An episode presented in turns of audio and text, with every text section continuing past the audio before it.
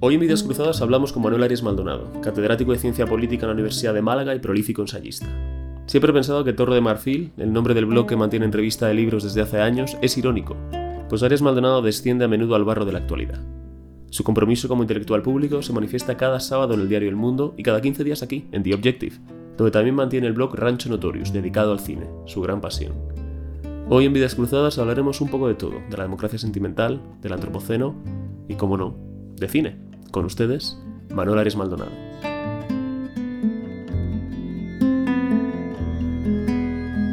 Manuel Ares Maldonado, bienvenido. Gracias. Muchas gracias por, por estar con nosotros. Un placer. Eh, bueno, nosotros nos conocemos desde hace, desde hace un tiempo y mm, contigo hay muchos temas de los que hablar, aunque la gente no lo sepa porque se te conoce por, sobre todo por tu, por tu producción eh, académica y, divulgativa. De hecho, tú hiciste una tesis, sobre, una tesis doctoral eh, sobre el cambio climático cuando todavía no estaba de moda, ¿no? Sí, no exactamente. Era una tesis sobre el ecologismo radical, ¿no? una especie de crítica desde el liberalismo del ecologismo radical. Eso lo hice entre los años 98 y 2001 con lo cual, el cambio climático obviamente está presente, quizá no todavía con la fuerza que tendría después. Pero es verdad que es un tema que ha ido ganando visibilidad a medida que han transcurrido los años. Ese libro luego aparecería en el 2008, en el siglo XXI, ya en forma de tratado, un libro más accesible al gran público. Eh, pero quizá todavía en ese momento tampoco resonó demasiado. ¿no? Es decir, que hemos tardado en España un poco en incorporarnos a ese debate. ¿Y a qué, a qué debes que en España ha haya estado rezagada en el debate sobre el cambio climático y sobre el ecologismo en general? Bueno, por un lado están las peculiaridades del sistema electoral, que al menos hasta hace poco pensábamos, en parte con razón, que dificultaba la entrada de nuevos partidos en la competición electoral.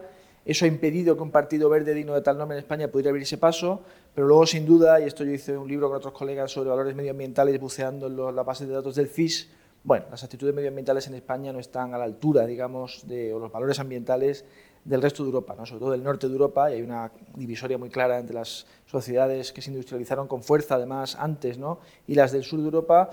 Y bueno, creo que eso también ayuda a explicar esa, esa carencia de un debate sofisticado, creo que eso todavía quizá seguimos sin tenerlo, acerca de los problemas medioambientales, que son problemas a fin de cuentas de organización del entorno. ¿no? Eso sobre todo en Europa, bueno, la Alemania de los años 60 sería seguramente la pionera, y verdaderamente hemos tardado mucho en incorporarnos. Tampoco es un tema que haya funcionado bien, ni siquiera editorialmente, ¿no? Y en la medida en que no hay una demanda latente, pues la oferta se ha resentido igualmente, ¿no? Los líderes políticos no se han preocupado tampoco por hacer avanzar ese asunto. Quizá eso sí que está cambiando, ¿no? Sí, además tú publicaste hace, hace poco, hace cosa de un par de años, eh, el Antropoceno ¿no? en, en, en, Taurus, donde hacías de nuevo un, un, un repaso también a, a, todo, este, todo este fenómeno que como, que, como bien dices, al que no se había atendido lo suficiente. ¿Crees que la atención que le están prestando ahora puede ser contraproducente por, precisamente por quién se la está prestando? Es decir, veíamos hace poco eh, unas declaraciones respecto a las macrogranjas o como el trato de los animales, eh, que antes de valorar si son sensatas o no, se mira quién las está diciendo y se descalifica. ¿Crees que algo similar puede estar pasando con el ecologismo, que sus defensores a veces son, son enemigos de la causa? Puede ser, es decir, ahí hay un problema inicial que señalas muy bien, que tiene que ver con el modo en que el debate público se desarrolla en España, eh, al menos aquella parte del debate público que es más visible en redes sociales, luego entiendo que habrá conversaciones privadas o intercambios un poco más edificantes, ¿no? Eh, que se asocia mucho a la identificación partidista y al trazo grueso en, en la discusión de los asuntos. ¿no? Eh, pero luego es verdad que, claro, eh, resulta muy difícil debatir estos temas cuando la ciudadanía no está suficientemente familiarizada con ellos. Y para colmo, hay una parte del ecologismo político que no se sabe muy bien si es exactamente ecologista, en el sentido de preocuparse por la sostenibilidad de relaciones socionaturales, o si más bien es anticapitalista y toma el camino del ecologismo para atacar al capitalismo. Es decir, sería un poco esa izquierda posmarxista, que más o menos desnortada después de la caída del muro, pues tiene algunos caminos abiertos ante sí y uno de ellos sería el ecologismo como crítica del capitalismo, ¿no? el capitalismo liberal, entiendo, de la propia democracia liberal. Mientras que el otro camino, que también ha sido exitoso últimamente, sería el del populismo de izquierda, entendido como bueno, una práctica política que permite abandonar la distinción de clase, característica del marxismo, y avanzar hacia otro tipo de antagonismos, pero que igualmente pueden dar juego en esa lucha contra el sistema, digamos. ¿no? Eh, no obstante lo cual, bueno, yo creo que hay que dar la bienvenida al hecho de que incluso pues no sé, Marine Le Pen, por ejemplo, se preocupe de incluir pues, las preocupaciones medioambientales en su programa electoral. Eh, me da igual si eso responde a pues, la necesidad de buscar nuevos nichos de mercado electoral o si realmente responde a una preocupación genuina por su parte. Es un poco indiferente. La cuestión es que cuando se introduce ese tema, el tema, insisto, sería la sostenibilidad de las relaciones socionaturales y la necesidad de estabilizar el clima planetario y otra serie de sistemas naturales a nivel global, bueno, tenemos que tener un debate sobre cómo hacemos eso, porque no hay soluciones únicas, tampoco hay soluciones infinitas y la inacción tampoco es una solución. Y ese debate necesariamente será plural. ¿no? Entonces creo que es bueno que en lugar de dejar el tema al margen o que solo hablen del tema aquellos que ya están previamente convencidos de que hay una única solución posible, que a menudo es, por ejemplo, el decrecimiento, pues haya un debate más amplio acerca de bueno, qué distintas posibilidades ofrece ese, horizonte. ¿Tiene sentido el argumento que dice qué puede hacer España si España en el fondo representa un porcentaje nimio de, las emisiones? Eh, mientras que China no tome una, eh, una, decisión firme sobre ese tema, o incluso Estados Unidos, eh, no hay nada que hacer. ¿Ese argumento es, es, válido en tu opinión? No es, no es malo, es decir, no es, no es absurdo, porque verdaderamente donde más crecen las emisiones per cápita es en aquellos países en los cuales el crecimiento económico está pendiente y se va desarrollando, ¿no? Hay países donde ese desarrollo económico está pendiente y sin embargo no llega, ¿no? Entonces son menos preocupantes, pero claro, la razón en sí misma no es algo de lo que vamos a alegrarnos, ¿no? Que Sudán no crezca, pues a lo mejor vive en una situación lamentable, ¿no? Entonces, claro, creo que tiene sentido eh, esa preocupación porque de nada serviría si, por ejemplo, España pasara de crecer dramáticamente ¿no? y viviéramos en comunas, en la España vaciada, y pues en China siguieran su camino de, polución. ¿no? Em, entonces, bueno, por eso tiene sentido también plantear que la, solución al problema no es necesariamente desmantelar el chiringuito capitalista global, sino más bien, que eso es lo que propugna el ecomodernismo, ¿no? sus distintas variantes, pues esforzarnos por hacer sostenible de distintas maneras el crecimiento. ¿no? Entre otras cosas porque electoralmente es muy difícil vender la falta de crecimiento. ¿no? Y bueno, además de, ese punto, y ahora iremos a hablar eh, algo más sobre esa dimensión electoral. Em, tiene, porque claro, muchas veces, eh, yendo a lo que tú decías de Sudán, se reivindica un derecho, eh, casi un derecho a polucionar en, beneficio del crecimiento. Es decir, Europa Occidental, Estados Unidos, se han, han, estado polucionando durante, durante dos siglos. Y ahora que han crecido están exigiendo que los demás no polucionen. ¿Tú crees que este derecho a la polución por el, por el, por el bienestar de la población local eh, tiene sentido? Es decir, ¿hay, hay un dilema moral que, tiene que, que, hay que afrontar? Bueno, eh, lo que empezar por decir yo creo es que eh, derechos y moralidades en el plano de las relaciones internacionales no tienen ninguna importancia. Que, que a China le da igual que haya un derecho, que haya una moralidad, que haya un argumento mejor que otro. Ellos, si creen que es lo que tienen que hacer, van a seguir eh, poniendo coches en el mercado y aumentando la población, ¿no? la población quizá ha decrecido en China. ¿no? Eh, pero que eso da igual, es irrelevante. El derecho internacional casi que no es derecho, salvo que las partes implicadas en la firma de un tratado crean que les va la vida en el cumplimiento colectivo de ese pacto. ¿no? Eh, es la razón por la cual bueno, pues, España ha podido ir diciendo que ha firmado todos los tratados, Kioto, etcétera, mientras que las cifras de emisión de CO2 en España no disminuían en absoluto, ¿no? con lo cual pues, ¿de qué sirve ¿no? ponerte en un high ground moral si después no vas a actuar? La realpolitik es la misma, ¿no? Realmente sí, ¿no? Es un poco, además esto de eh, put your money where your mouth is, que dicen los anglosajones, en este caso es que está muy claro, ¿no? Si tanto quieres hacer esto, pero vas a perder dinero, bueno, pues piérdelo, ¿no? Em, pero claro, como has señalado muy bien, la polución en todas, sus formas, ¿no? es un efecto eh, no deseado del crecimiento económico, ¿no? es un efecto no deseado de la actividad humana sobre el planeta. Eh, incluida la pérdida de biodiversidad, la desaparición de especies. No queremos hacer eso, son cosas que suceden mientras perseguimos otros fines. ¿no? Eh, incluso te diría además que el crecimiento económico, o al menos alcanzar un cierto estándar de bienestar material, es un medio necesario para realizar fines que se supone que nos preocupan como la igualdad, la autonomía, la libertad, la justicia, etc. ¿no? Sin eso parecería difícil eh, lograrlo. Entonces, claro, esas sociedades, evidentemente, aunque no tienen la responsabilidad que hemos acumulado nosotros en el mundo occidental históricamente, a pesar de que, por supuesto, dentro del mundo occidental no todos tienen las mismas responsabilidades, pues pueden reclamar válidamente, me parece, el derecho a crecer. ¿no? Eh, insisto, yo es que creo que eh, no podemos ser complejos y sostenibles al mismo tiempo sin ser igualmente ricos. ¿no? Em, y ese debate creo que quizá a veces no lo tenemos con la suficiente sinceridad o honestidad. ¿no? Em, no obstante, hay que matizar una cosa, ¿no? hay aspectos del antropoceno, ¿no? Eh, entre otros, pues, la destrucción de algunas especies o la explotación animal, etcétera, que digamos podía ser evidente a simple vista en el pasado, pero el cambio climático no. El cambio climático es algo que hemos descubierto más o menos recientemente eh, digamos, como acumulación de evidencia finalmente aceptada socialmente, la cosa puede tener 30, 40, 50 años como mucho, ¿no? Entonces, claro, eh, lo que estaban haciendo los industriales de Manchester en ese sentido en el siglo XVIII, pues no era sí, calentar la tierra. No se puede permitir fumar como si no supiéramos claro. que es cancerígeno, ¿no? Eso hay que tenerlo en cuenta también, me parece, a la hora de evitar un debate que puede además quedar paralizado por las acusaciones, ¿no?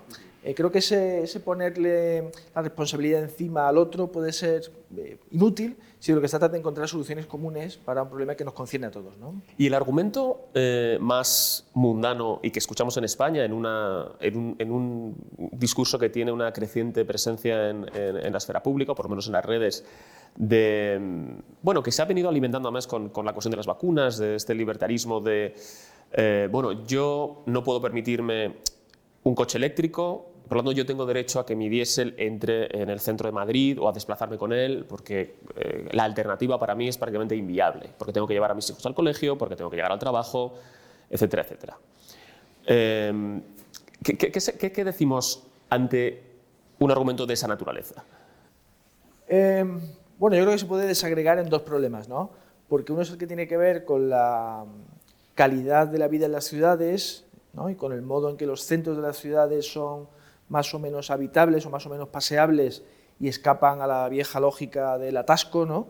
En ese sentido creo que se puede contraponer válidamente la idea, bueno, es, legítimo que las ciudades se cuiden, ¿no? Y que quizá no sea posible entrar con tu coche diésel o no diésel, ¿no? Hasta determinado punto de la ciudad para salvaguardar también la, la posibilidad de que los propios residentes circulen, ¿no? Con cierta fluidez en su interior. Es una cosa. Y luego el argumento de que la transición energética puede suponer un sobrecoste para personas que necesitan su vehículo parece perfectamente legítimo y atendible. ¿no?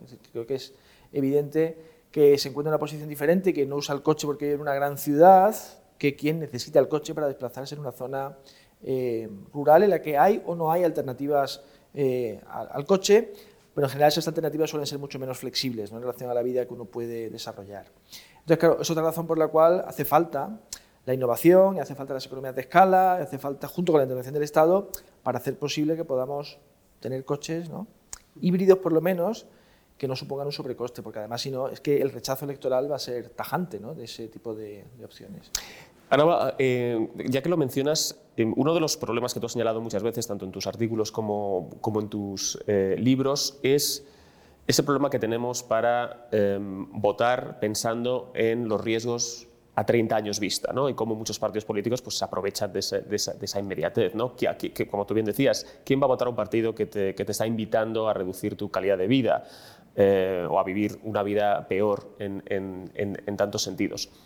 Em, tú publicaste un libro en el año 2016, si no me equivoco, La democracia sentimental, em, que además cayó en un momento preciso. ¿no? Eh, estábamos en la resaca del Brexit, en, en, noviembre Donald Trump, y hubo un, eh, interés eh, por, el, populismo, por teorizar el populismo, muy vinculado a los avances en psicología cognitiva, neurociencia, es decir, cómo funciona el ser humano y en qué medida no es racional y cómo los políticos se aprovechan, se aprovechan de eso.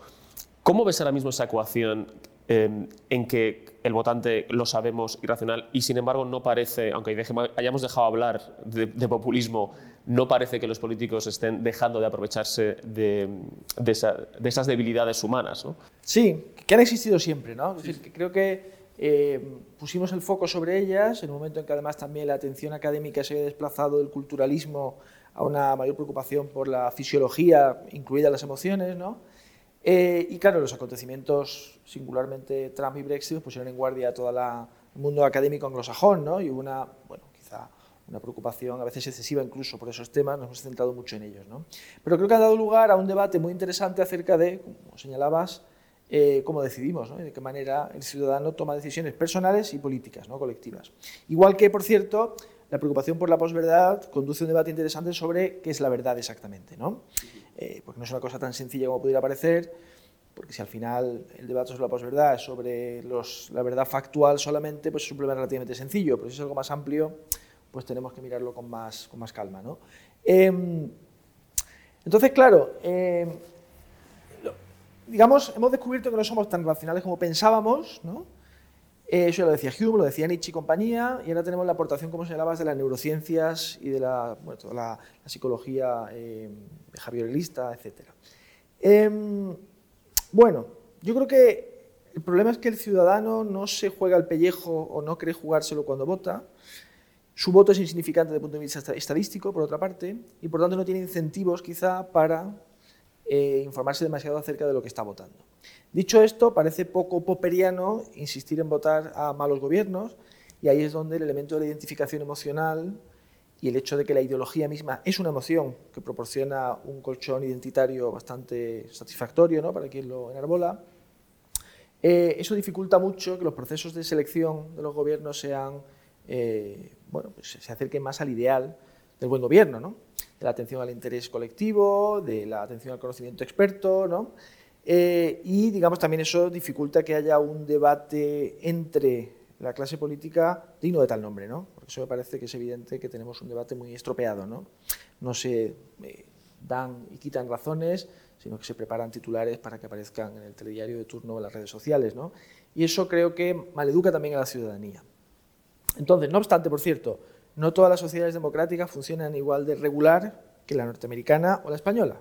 Hay contraejemplos eh, como Alemania, donde he vivido yo, Suecia, Austria, donde la esfera pública funciona bastante mejor y la clase política... Tú has hablado mucho de esto, eh, perdona que te interrumpa, pero, me, interesa que, que, hagas hincapié en esto, en la idea de cultura política. Sí, es una vieja idea de la ciencia política. Esa idea de cultura política que en España está eh, resentida y que, y que, no tiene que ver con que haya un determinado marco legislativo, ni que pongamos más o menos facilidades, sino con algo diferente. ¿Puedes explicar un poco a qué te refieres con, con, la idea de la cultura política? La cultura política es aquello, podemos resumirlo como aquello que no está en las reglas escritas, ¿no? Y aquello que tiene que ver con el modo en que, eh, bueno, actuamos políticamente eh, sin que nadie nos obligue a ello, digamos. Son los valores, las mentalidades, los hábitos, las costumbres, las reglas tácitas, ¿no?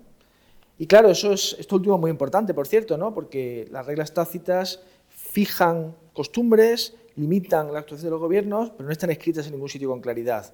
Y quien se las salta puede hacerlo con cierta facilidad, ¿no? Si el votante no le castiga, realmente esa erosión de las reglas tácitas de la democracia liberal resulta muy problemática porque además eh, no hay mecanismos que permitan eh, neutralizar esa, esa, conducta. ¿no? Entonces, la cultura política, em, claro, ahí está todo el sector de los institucionalistas, lo que dicen es que si cambiamos las reglas, cambian las conductas. Y acusan a quienes, bueno, ponemos el acento sobre la cultura política, de ser algo así como genetistas, ¿no? Considerado, bueno, el ADN de la sociedad española, aquí no podemos ser democráticos, no podemos ser cívicos, no podemos no ser corruptos, ¿no? Pero me parece una caricaturización. Creo que hablamos de mentalidades, de hábitos más o menos arraigados, de formas de ver la realidad que se van transmitiendo generacionalmente y que por supuesto pueden cambiar, pero que no cambian fácilmente. Entonces, claro, si importamos una regla, no sé, pongamos, pues, eh, normas sobre transparencia, la norma la copiamos de Dinamarca, imagínate, ¿no? La ponemos aquí y luego el gobierno de turno no da los documentos y dice que se le han perdido. Y los tiene. Entonces, ¿qué falla? ¿La norma o la cultura política? Claro, la cultura política además tiene difícil arreglo cuando el ciudadano no castiga esas conductas. Y ahí es donde volvemos a lo que decías antes tú de la explotación por parte del político que quiere alcanzar y conservar el poder de los sesgos del ciudadano, esos apegos emocionales, etc. Y yo creo que realmente la, la teoría liberal de la democracia, que es la mejor que hay, la mejor que tenemos a mano, eh, tiene un, problema en el centro, ¿no? un agujero en el centro, que es la competición electoral. La competición electoral incentiva a los partidos a hacer cualquier cosa con tal de ganar las elecciones y después permanecer en el poder. Cualquier cosa. Bueno, estoy hablando del crimen, ¿no? Pero. Em, y a su vez, si esa conducta desordenada, eh, como queramos calificarla, no es castigada por el ciudadano, sino que es premiada por el ciudadano, ¿Cómo se arregla eso? ¿no? Claro, entonces, bueno, no está tan claro que el ciudadano todavía, al menos en Europa, digamos, haya dejado de responder a la conducta desordenada o tóxica de algunos líderes. ¿no? Vemos cómo pues, todo el escándalo que rodea las fiestas privadas de Boris Johnson se refleja en las encuestas, por ejemplo. ¿no? Em, el problema sería que eso no se reflejase jamás, ¿no? que hubiera digamos, una adhesión inquebrantable eh, y que hasta ahora quizás solo en España, por ejemplo, parece que son las crisis económicas ¿no? las que más fácilmente pueden acabar con, eh, bueno, hacer trasvases fuertes de voto entre un partido grande y otro, ¿no? que sería quizá lo, lo que más determina un cambio de ciclo electoral a lo grande. Y aún así estamos hablando de, que se reacciona ante, ante, un cambio de unas condiciones materiales y no tanto ante una violación de, códigos no escritos. ¿no? Efectivamente, efectivamente. Y eso, como digo, tiene poco arreglo. ¿no? Cuando eso se naturaliza y no existe tampoco una reacción fuerte por parte de intelectuales, sociedad civil, etcétera, porque también bueno, pues son humanos y están sujetos a, ¿no? a ser cooptados por quien está en el poder, eh, pues la democracia liberal tiene un problema muy serio. Y por eso, en aquellas culturas políticas, por las razones que sean, ¿no? porque podemos aducir que en Alemania se benefician de tener una democracia prácticamente ¿no? construida a golpe de, eh, por los aliados y donde pues, todo aquello de no volver a pasar está muy presente para generar una cultura cívica, una democracia militante, etc. Bueno, puede ser. Eh, luego tenemos a Francia, que es un país con muchos defectos, pero tiene una clase política muy bien educada, porque se preocupan ellos de generarla. Y no estoy diciendo que eso que sean sociedades ideales, pero son sociedades en las que hay aspectos, clase política o debate público que me parecen preferibles a como nosotros lo tenemos organizado. ¿Crees que mm, la situación política en España en términos de respeto de, la salud de la democracia liberal ha empeorado en los últimos años? Seguramente, seguramente. Por una parte tenemos un problema y es que hay desde la crisis, bueno, desde el 15M y después de la crisis económica y después del Prusés, lo que tenemos es que eh, no debatimos sobre qué políticas públicas son más adecuadas, seguimos haciéndolo, pero junto a ese debate hay un debate permanente acerca de si pues, la democracia española es legítima o no lo es, si la Constitución hay que cambiar o no hay que cambiarla, si tenemos que ir a formas democráticas distintas de la liberal, ¿no? porque las opciones políticas extremistas han ganado fuerza, han ganado fuerza en la derecha, a la izquierda, y en el eje, el eje que nos condena, que es el eje del nacionalismo, ¿no? de la identificación nacional. Y eso creo que eh, hace que se resienta, por una parte, la calidad de democracia en España. Eh, y luego, bueno, hemos tenido eh, episodios seguramente, no diré inquietantes, pero bueno, pues nada, edificantes en la gestión de la pandemia, por ejemplo, ¿no? El Tribunal Constitucional pues, ha tirado orejas al gobierno, me parece que hay una, un, descuido jurídico bastante considerable ahora que tiene que ver también con la fragilidad parlamentaria del gobierno, lógicamente, ¿no? que no, no tiene especial interés en tramitar proyectos de ley con un debate parlamentario digno de tal nombre, etc. Eh, hemos sabido que presuntos comités de expertos resulta que luego no existían, ¿no? todo eso me parece que no ayuda a que creamos nuestra democracia está ganando calidad en lugar de perderla. ¿no?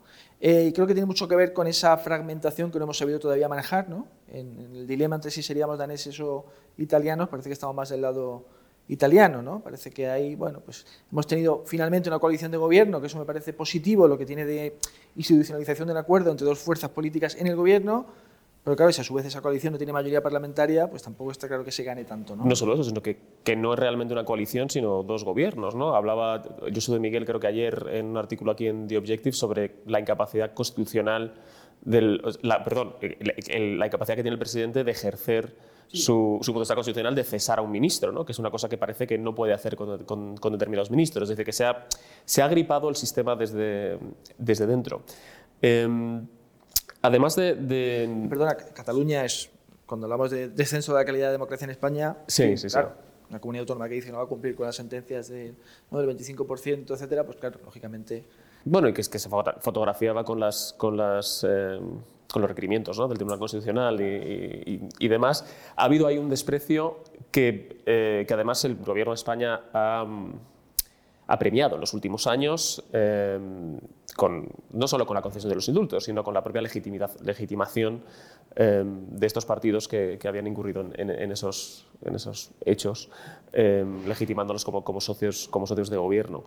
te quería preguntar, antes has hablado de, claro, el ciudadano no tiene incentivos para informarse, pero sabemos que, los ciudadanos más informados tampoco son necesariamente los que, los que votan con, mayor criterio, los que están libres de sesgos, por decirlo así. Y el caso concreto en, España, tú eres, tú, eres, em, tú eres licenciado en Derecho, si no me equivoco, pero eres doctor en Ciencia Política. Eh, entonces los politólogos son, digamos, tu, tu, tu gremio.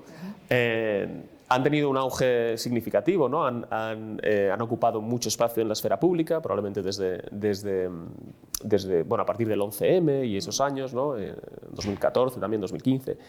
Em, ¿Cómo valoras la función también de, no, no porque pongas en, en eh, on the spot a, a, a, tus colegas, sino de esa, de esa inteligencia, digamos, que, que asesora gobiernos?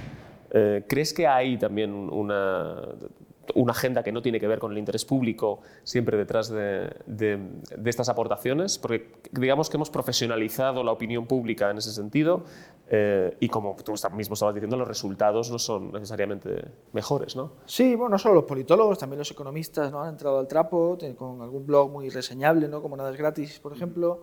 Los constitucionalistas también han ganado visibilidad, al menos en, Twitter, quizá carecen de un blog tan reconocible como en su momento fue, por otra parte, Politicón para la ciencia política. O sea que ha habido un cambio en la esfera pública española que a mí me parece saludable, sin duda, ¿no? porque se ha habido un punto como de desumbralización ¿no? de la opinión pública española y junto al enfoque literario, clásico, pseudo barroco, ¿no? pues ha, entrado un poco la, voz del, del experto, ¿no? Eh, aunque el experto a su vez pueda tener distintos registros, evidentemente. ¿no? Eh, yo creo que eso en sí mismo es positivo y tiene que ver, por supuesto, a sí mismo con las nuevas oportunidades que genera la digitalización. Me parece que los blogs son un primer caldo de cultivo de ese tipo de opinión informada y que, por otra parte, desde el punto de vista de la sociología política, está asociado, como señalabas, a bueno, pues esa respuesta un poco regeneracionista o de vocación regeneracionista o modernizadora, ¿no? quizás el regeneracionismo es una palabra muy connotada históricamente en España, que, nace con el 15M, pero también con, con, la crisis y con la constatación de un conjunto de disfunciones ¿no? que hacen evidentes que España necesita ¿no? algún tipo de reseteo institucional, cuando menos. Eh, ¿Cuál es el problema? Bueno, pues que esa buena teoría ha generado unos resultados pues, seguramente inconcluyentes en el mejor de los casos. ¿no? Es decir, que esa agenda regeneracionista pues ha sido, parece que fácilmente cooptada por una retórica del buen gobierno que no se compadece con un buen gobierno en la práctica, ¿no? orientado en esa dirección reformista, lo que bueno, pues, seguramente sea inevitable cuando los compañeros de viaje son partidos extremistas y cuando eliges, eh, como decías antes, pues premiar más que eh, otra cosa eh, la deriva bueno, iliberal, por ser un poco amables con el adjetivo, en Cataluña. ¿no? Entonces, claro, ¿qué responsabilidad tenemos? Pues bueno, como decía antes, los, los, expertos o los politólogos, todos somos humanos, ¿no? somos corrompibles. Eh, aunque también hay una variante que eh, algún colega mío te podría decir, bueno, prefiero el, mal menor ¿no?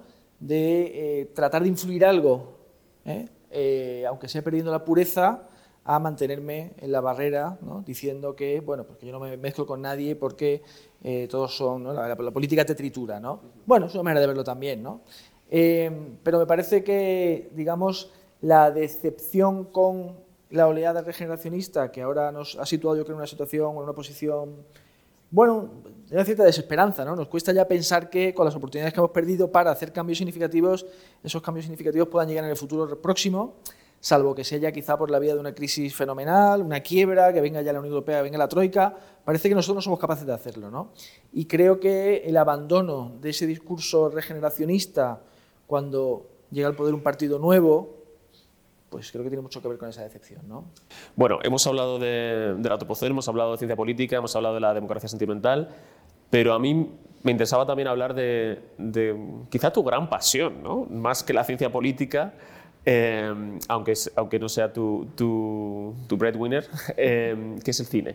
Cine, seguramente, sí. Tú eres un, un cinéfilo eh, empedernido. Hemos hablado mucho, mucho de cine en los, en los, en los años que hemos, que hemos compartido. y estás además escribiendo un libro ahora sobre cine, sobre la película Vértigo, que es una película sobre las obsesiones y es una película que a ti misma te ha obsesionado bastante, ¿no? ¿Y qué ves en, eh, qué ves en Vértigo? Y ahora hablamos un poco más de, de cine, que te, que te, fascine tanto. Bueno, eh, recuerdo haberla empezado a ver cuando la emitía Televisión Española, ¿no? Y la conseguí grabarla en VHS en alguna ocasión y la veía mucho con mis hermanas cuando éramos muy pequeños y claro, yo no la entendía bien todavía, ¿no? que sí recuerdo muy bien la, la, la, sacudida que me produjo, la revelación que se produce al final de la película, ¿no? bueno, dos, dos, tercios de la película sobre la identidad de Madeleine, Eso fue una sorpresa muy grande cuando era muy adolescente. Y después he seguido volviendo a ella una y otra vez. Me parece una película que, mm, bueno, que nos habla de muchas cosas, pero luego, como bien dice, nos habla de la obsesión amorosa. Eh, nos habla... Pero es una película eh, abierta a múltiples significaciones. Eso me ha parecido siempre una riqueza extraordinaria. ¿no? Te estoy hablando de lo que podemos decir sobre la película sin que podamos ignorar el impacto estético que, produce ¿no? cada vez que la ves, porque tiene ese, color extraordinario de los años 50, esos actores carismáticos, esa música de Bernard Herrmann, la realización de Hitchcock que siempre es ¿no? eh, magistral y especialmente inteligente en este caso, yo creo, a la hora de construir un personaje muy singular, porque es un hombre bueno. James Stewart tiene, ¿no? lo dice Luke Molet en su libro de la política de los actores, una edad indefinida siempre, ¿no? Pues se mantiene muy joven, incluso los westerns que hace con Anthony Mann a mitad de los 50 o finales de los 50 pero es una especie de cuarentón, casi cincuentón, que está ahí en la crisis de la middle age, ¿no? Y que está disponible a la aventura, ¿no? De alguna manera, abierto a que le pase algo. Y se obsesiona con una mujer que eh, él cree que fallece por su culpa, cuando en realidad él lo que está haciendo es, eh, bueno, orquestado, es un plan orquestado por un malévolo esposo que permanece en la sombra y que es quien eh, crea un personaje que es el de Madeleine para él, ¿no? Entonces hay muchas cosas, porque en realidad él se obsesiona, se enamora con alguien que no existe, ¿no? Para empezar. Me parece que eso dice mucho del amor, ¿no? De lo que ponemos en la otra persona cuando imaginamos lo que es a la hora de acercarnos a ella. Hablo sobre todo del amor como, como enamoramiento pasional, ¿no? Eh, eso es muy lacaniano en el fondo, ¿no? Es función de la fantasía. Em, y de hecho, cuando al final de la película él conoce la verdad, pues el desenlace no puede ser otro, porque eh, ¿con quién va a estar? ¿no? Con la chica que ha hecho de la mujer de la que se enamoró pero en realidad no existía, eso es un imposible. ¿no? Entonces todos esos mecanismos de la obsesión me interesan mucho y lo que he intentado en el libro, claro, el problema del libro es el siguiente. Em, aquí en España, por ejemplo, Eugenio Trías escribió un libro excelente sobre la película y Hitchcock ha generado, y la película ha generado una cantidad de literatura extraordinaria, sobre todo en el mundo anglosajón hay muchísimo escrito sobre, sobre vértigo. Entonces hay dos opciones, o haces un libro sobre vértigo eh, a partir de lo que se te ocurre a ti viendo la película en tu casa, eh, o haces un libro sobre vértigo leyendo lo que se ha escrito sobre vértigo. ¿no? Entonces yo he hecho esto último sin que por ello sea un tratado académico sobre vértigo, ni mucho menos. Pero me parece deshonesto a estas alturas ignorar lo que tanta gente ha dicho, porque quizá con suerte acabe diciendo lo que algunos ya han dicho antes. Y el enfoque que yo quiero hacer, yo quiero enfatizar la importancia que tienen las ficciones en esa película. Porque Madeleine es una ficción, ¿no? creada por otro. A su vez apoyada en la ficción de Carlota, que es un mito local de San Francisco, que también es muy interesante. Yo he vivido allí en, Berkeley, San Francisco es una protagonista más de la película, lógicamente, pero es un San Francisco muy singular, ¿no? porque es San Francisco de finales de los 50, pero Hitchcock no nos saca, no sé, Allen Ginsberg, ¿no? nos saca el movimiento beat, nos saca el jazz, es un San Francisco eh, de alguna manera ya mítico en sí mismo, alejado del momento en que se produce, y que además remite a una historia colonial que de alguna manera tampoco ha sido bien asimilada por la propia ciudad ni por el propio Estados Unidos, como bien sabes. ¿no? Entonces, bueno, eh, estas son las cosas que me gustan de Vértigo, entre otras, ¿no? porque creo que hay muchas. También se puede ver como, bueno, la segunda parte de la película sería un sueño, como dice Chris Marker, ¿no? o toda la película, porque no sabemos cómo sobrevive a él al inicio en el cual se queda colgado de la tubería. Hay muchos hilos de los que tirar. ¿no? ¿Y cuándo podremos leerlo? Quiero terminarlo de aquí a un mes y medio, así espero bueno, a ver si con suerte en primavera o en otoño, si, alguien lo quiere. ¿Y volverás a escribir de cine? sí, bueno, como sabes, tengo el blog en esta casa, ¿no? Rancho Notorio, que escribo cada mes textos más o menos largos y me gustaría seguir haciéndolo, claro, porque como dices, es una pasión mía junto a la literatura también, ¿no? Lo que pasa es que, bueno, el cine permite quizá... Eh, es una, un grado de especialización tal vez un poco más sencillo, ¿no? Porque si te metes a escribir sobre Joyce o sobre Nabokov, más complicado. Y, es un placer compartible. sí, es un placer compartible y eso tiene mucha, mucha belleza, ¿no? Sin duda. Bueno, Molares Maldonado, muchísimas gracias. Eh, una última pregunta. ¿A quién te gustaría que invitáramos aquí? ¿A quién te gustaría ver aquí sentado charlando distendidamente? Bueno, qué pregunta, no lo sé. Eh, ¿Has citado a Josu de Miguel, por ejemplo, a él? Pues venga, lo haremos. Muy bien, estupendo. Muchas gracias. A vosotros.